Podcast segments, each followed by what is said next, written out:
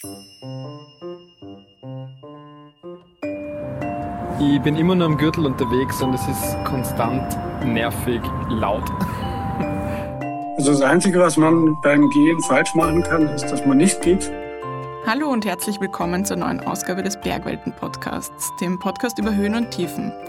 Mein Name ist Mara Simpeler und in der heutigen Folge beschäftigen wir uns mit dem Thema Gesundheit. Ihr findet dazu wieder einen ganzen Themenschwerpunkt unter bergwelten.com slash dossier-gesundheit und auch im aktuellen Magazin, das am 24. März erscheint, widmen wir uns ganz diesem Thema. Bevor wir in die Folge starten, kurz eine Nachricht unseres Sponsors. Es gibt Dinge, die man gern vor sich herschiebt, zum Beispiel die hinterste Schublade im Kühlschrank endlich putzen, der regelmäßige Gesundheitscheck beim Arzt oder Ordnung in den Versicherungsdschungel zu kriegen. Zumindest mit letzterem ist jetzt Schluss, denn mit der kostenlosen Clark-App hast du alle deine Versicherungsverträge in einer App. Ganz einfach und ganz ohne Papierkram. Du registrierst dich mit nur wenigen Klicks, lädst deine bestehenden Versicherungen hoch und bekommst für die ersten beiden je einen 15 Euro Amazon-Gutschein. Einfach die Clark-App runterladen oder direkt auf die Website gehen. Das ist clark.de für Deutschland oder goclark.at für Österreich und bei der Registrierung den Gutscheincode Bergwelten in Großbuchstaben eingeben. Alle Infos findest du auch in den Show Notes. Und jetzt geht's los. Wir wissen ja eh alle, Bewegung ist gesund, aber weil sich bei uns alles ums Draußensein dreht, wollten wir wissen, wie viel Einfluss hat es auf die Gesundheit, wo wir unterwegs sind. Also ist Gehen in der Stadt genauso gut wie Gehen in der Natur? Dafür haben wir jemanden losgeschickt, dessen Erzählungen über eine einsame Woche auf einer Hütte ihr vielleicht in der letzten Staffel gehört habt, nämlich den David Samhaber. Er ist für uns einmal zehn Kilometer durch Wien gelaufen und einmal zehn Kilometer durch die Natur spaziert. Und jetzt sitzt er gerade mir gegenüber im Studio. Hallo David. Hallo Mara. Bevor wir jetzt gleich losstarten, habe ich schon mal eine kurze Frage an dich. Hast du schon mal was von dem Begriff Promenadologie gehört? Das klingt wie eine Promenadenmischung, aber ich nehme fast an, dass es nichts mit Hunden zu tun hat. Nicht wirklich, ne?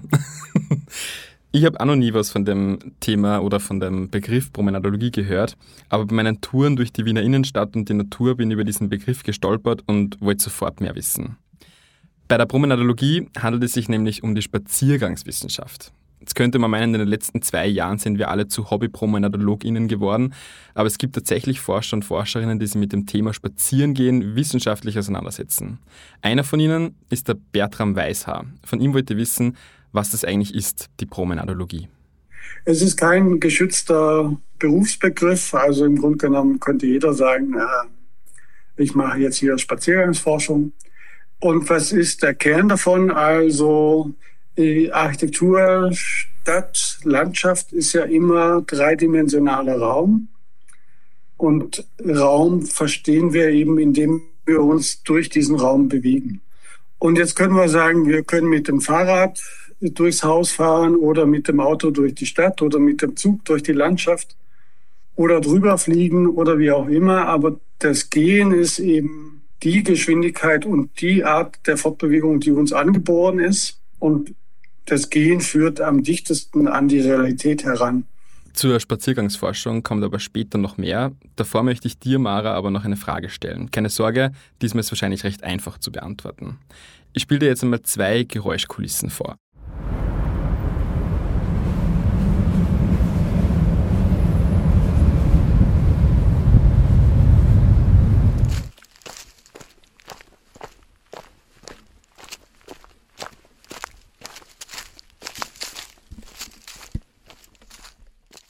Ja, was empfindest du bei diesen beiden Geräuschkulissen? Also das erste, da kriege ich gleich mal einen Stress und beim zweiten kriege ich Lust loszugehen.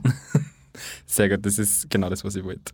So ähnlich ist es mir nämlich auch gegangen und deshalb habe ich mir auch zuerst in die Stadt aufgemacht bei meinen Spaziergängen, weil ich ehrlich gesagt wollte es eigentlich einfach nur hinter mir haben.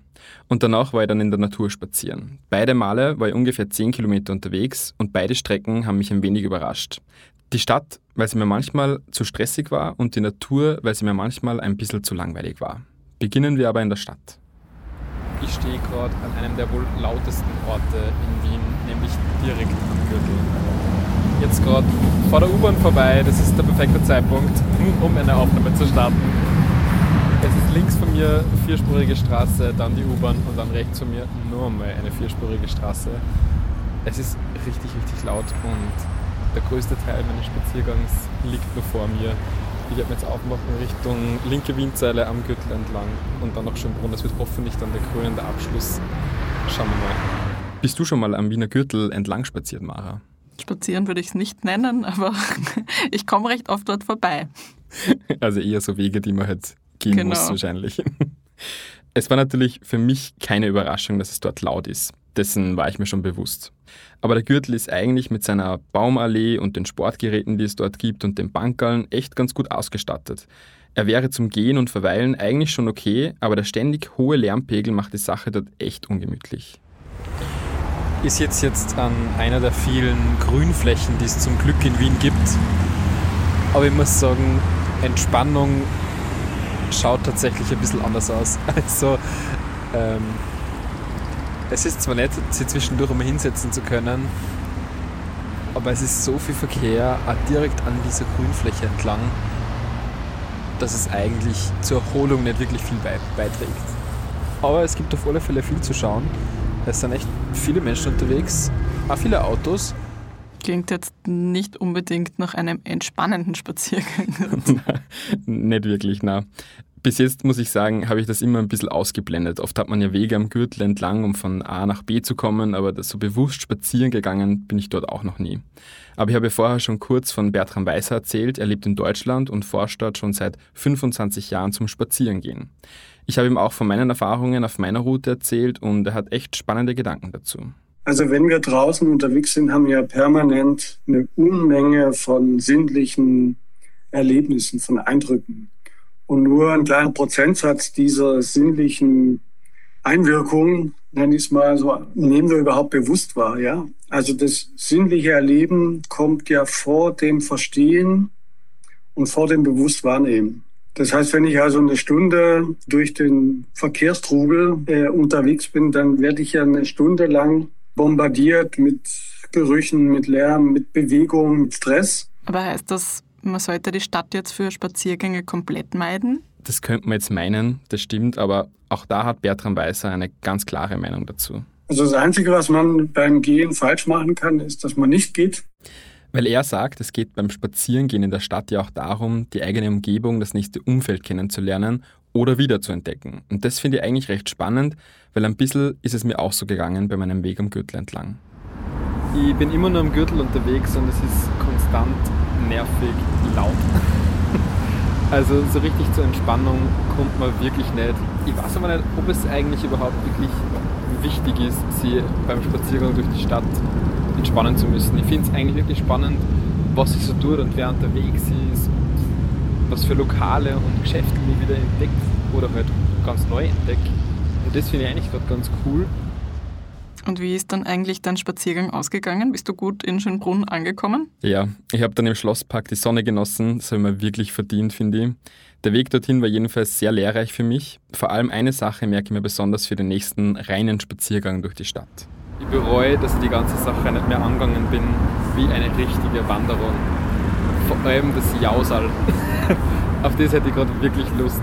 Es ist vor allem, man geht ständig irgendwo vorbei, bei einem Kebabstandel, bei irgendeinem Restaurant, wo es gut rausriecht und man kriegt schon echt ein bisschen Hunger, vor allem Gusta. Und bei einer Wanderung oder wenn man in die Natur rausgeht, bereitet man sich meistens darauf vor, dass man eben jetzt, dass man sich aufmacht, jetzt wohin geht. Und das macht man beim Spaziergang in der Stadt irgendwie überhaupt nicht. Also bis auf den kulinarischen Aspekt hat es mir im Großen und Ganzen schon recht gut gefallen, muss ich sagen. Vor allem eben der Fakt, dass ich so viele Ecken wieder oder neu entdeckt habe. Wenn ich sonst schnell in der Früh ins Büro und am Abend wieder heimgehe, zur U-Bahn laufe oder ins nächste Geschäft sprinte, dann habe ich meistens keine Augen für die Umgebung, maximal für mein Handy. Und das hat mir mein Spaziergang durch die Stadt schon gezeigt, dass man vielleicht öfter mal in Ruhe durch die eigene Umgebung gehen sollte. Auch Bertram Weißer hat das, vielleicht nicht ganz so wissenschaftlich, aber dafür umso eindrucksvoller begründet, warum man beim Spazieren so viel entdeckt, obwohl es oft eh immer schon da war. Ja, das glaube ich, einfach ein Stück weit auch Magic. Ne, vielleicht, vielleicht lässt sich das nicht bis zum letzten erklären. Ähm, aber ich denke, es hat sehr viel damit zu tun, dass wir in so einem anderen Modus äh, dann unterwegs sind. Also wir müssen eben nicht einen Weg erledigen, irgendwo hinzugehen.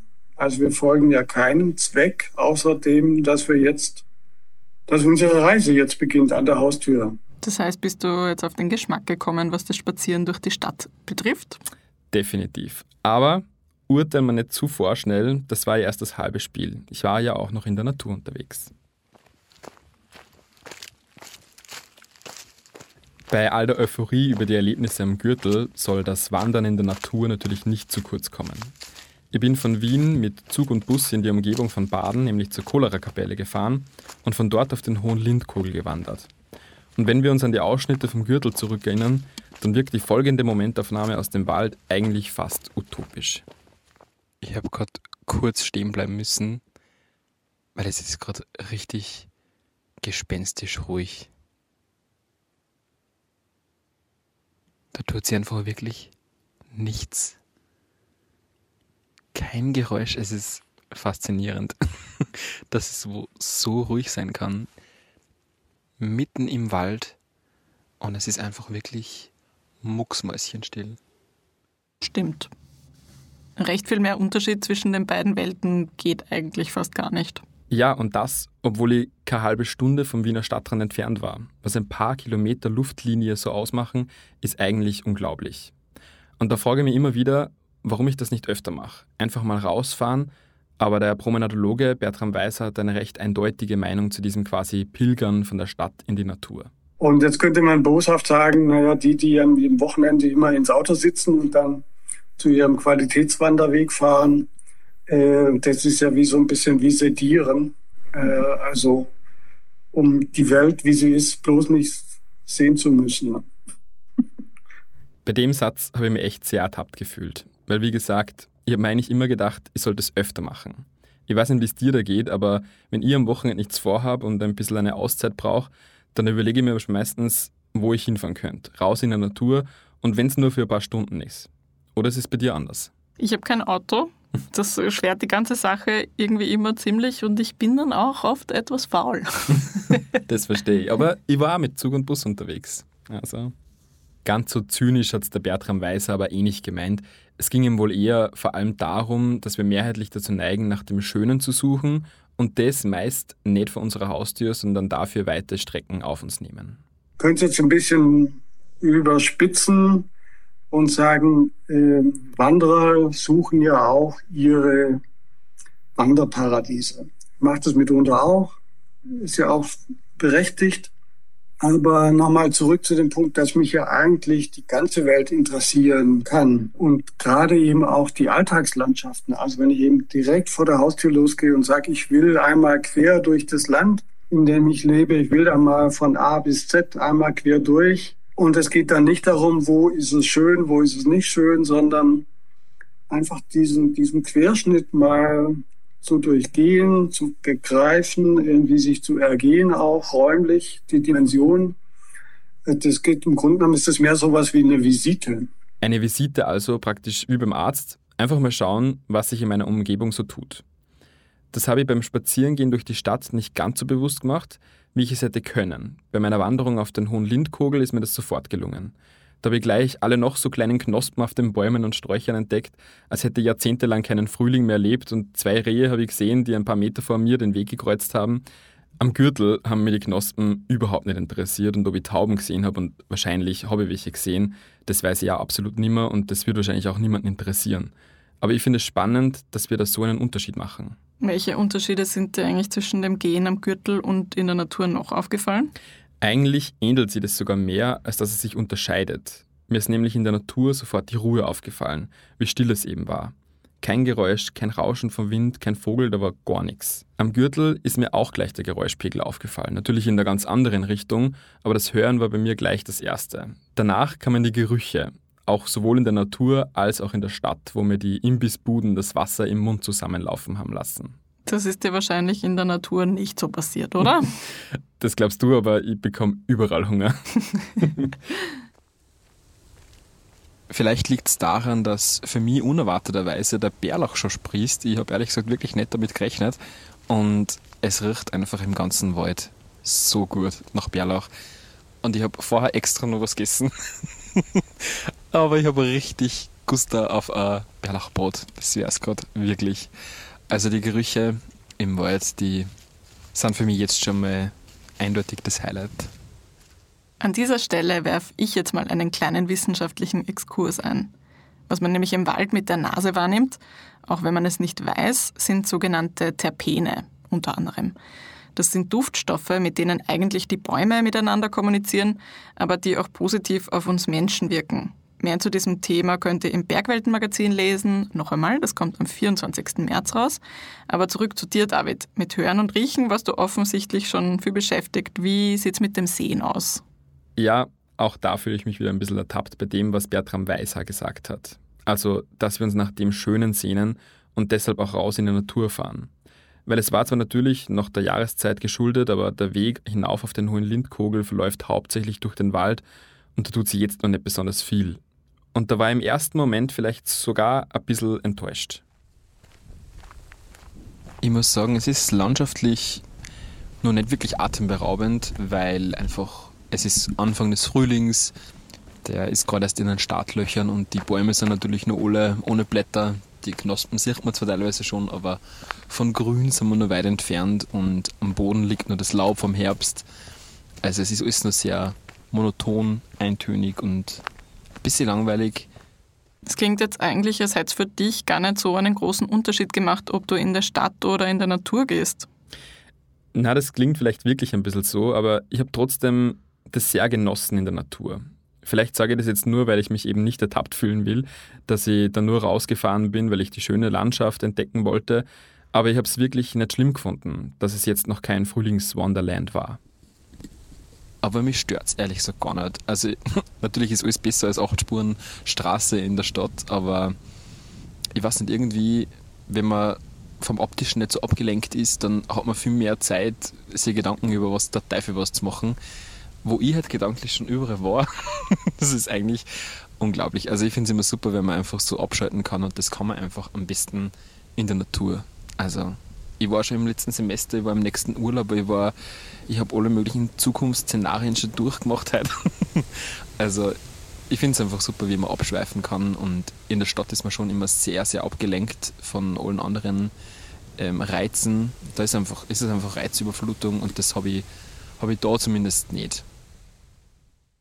Dieses Denken beschreibt auch Bertram Weiser als besonders wichtig, wenn es um das Spazierengehen geht. Er hat dazu ein ganzes Buch geschrieben. Es heißt Einfach losgehen, vom Spazieren, Streunen, Wandern und vom Denken gehen. Und er bietet bei seiner Akademie Landpartie ein Programm an, bei dem man gemeinsam spazieren gehen und verschiedene Regionen und Lebensräume entdecken kann.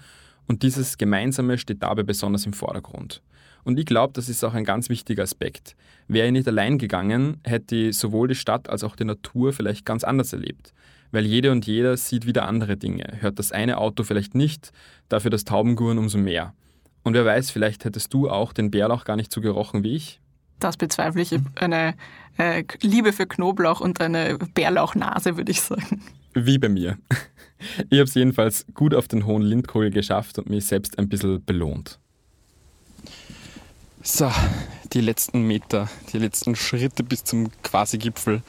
Immerhin 834 Meter der hohe Lindkogel. Für das, dass wir so nachher in Wien sind, eigentlich doch ganz beachtlich, kann man, kann man schon festhalten. ähm, ich freue mich jedenfalls schon. Ich sehe schon ein bisschen den Ausblick ähm, auf, das, auf die Umgebung. Und da freue ich mich wirklich drauf, weil ich finde, das ist immer das Schöne nach einer Wanderung oder mitten in einer Wanderung belohnt zu werden mit einem grandiosen Ausblick. Das ist mir schon wichtig irgendwie. Aber da muss ich jetzt der Stadt, darf jetzt der Stadt auch nicht Unrecht tun, weil da hat man natürlich auch immer wieder schöne Ausblicke, je nachdem, wo man sich gerade bewegt. Abschließend kann ich jedenfalls sagen, ihr werdet das jetzt, glaube ich, öfters machen. Einfach mal spazieren gehen. Und es muss dann vielleicht auch nicht immer ein Ausflug weit weg sein, aber halt auch nicht unbedingt der Gürtel. Aber ich bin mir sicher, ich kann in der Stadt noch viele mehr unbekannte Eckerln und Platzhallen erkunden. Es muss auch nicht jedes Mal eine Wahnsinnstour sein. Bertram Weißer stimmt mir da sicher zu. Und wenn man sich das so ein bisschen da trainiert, äh, angewöhnt, dann äh, wird man auch merken, äh, dass einem das Spaß macht. Auch beim Spazierengehen gilt also wohl das Credo, Übung macht den Meister und die Meisterin. Aber jetzt frage ich mich immer noch, was ist denn jetzt besser, in der Stadt zu spazieren oder doch in der Natur? Und? Also Bertram Weiser wollte sich da auch nicht zu 100% festlegen. Die Wissenschaft hatte allerdings eine doch recht eindeutige Ansage.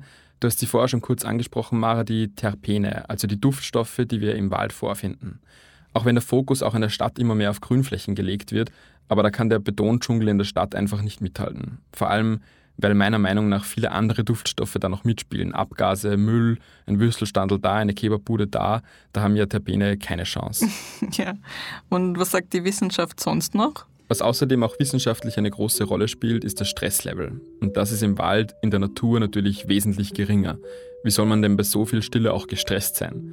In der Stadt war ich da schon einem konstanten Stresslevel ausgesetzt. Zum einen wegen der Geräusche, dem Lärmpegel im Allgemeinen, zum anderen, weil es natürlich einfach auch eine Sicherheitsfrage ist. Natürlich muss ich in den Bergen auch aufpassen, wo ich hinsteige, aber die Stadt birgt da finde ich auch nicht gerade wenig Gefahren. Außerdem spielen Dopamine eine große Rolle und da sagt die Wissenschaft, dass sie im Wald auch vermehrt produziert werden. Da bin ich allerdings aber auch der Meinung, dass ich beim Spazierengehen in der Stadt genauso auch meine Glücksmomente hatte, wenn man das so sagen kann. Und je besser ich mich in meiner Umgebung auskenne, mich sicher fühle und auch immer wieder Neues entdecke, bin ich ja auch glücklicher. Ich glaube, was es braucht, ist ähnlich wie bei der Work-Life-Balance so etwas wie eine City-Nature-Balance. Und wahrscheinlich ist es einfach auch Typensache. Die Mischung macht's aus.